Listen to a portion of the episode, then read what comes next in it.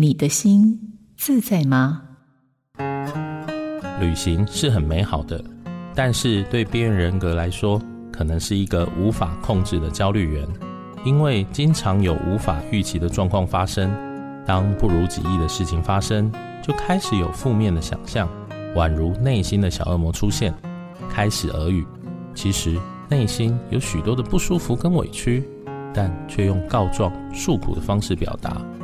在心理师专业的判断下，我们知道那是他求助的讯号，表示他正在害怕、不安，不敢将情绪老实说出口，就像在地上哭闹、讨糖吃的孩子。这也是边缘人格在人际关系中常常会被攻击、排挤的原因。我是点亮心灯智商中心心理师李迅维，印心电子陪您觉察自己，关照这颗心。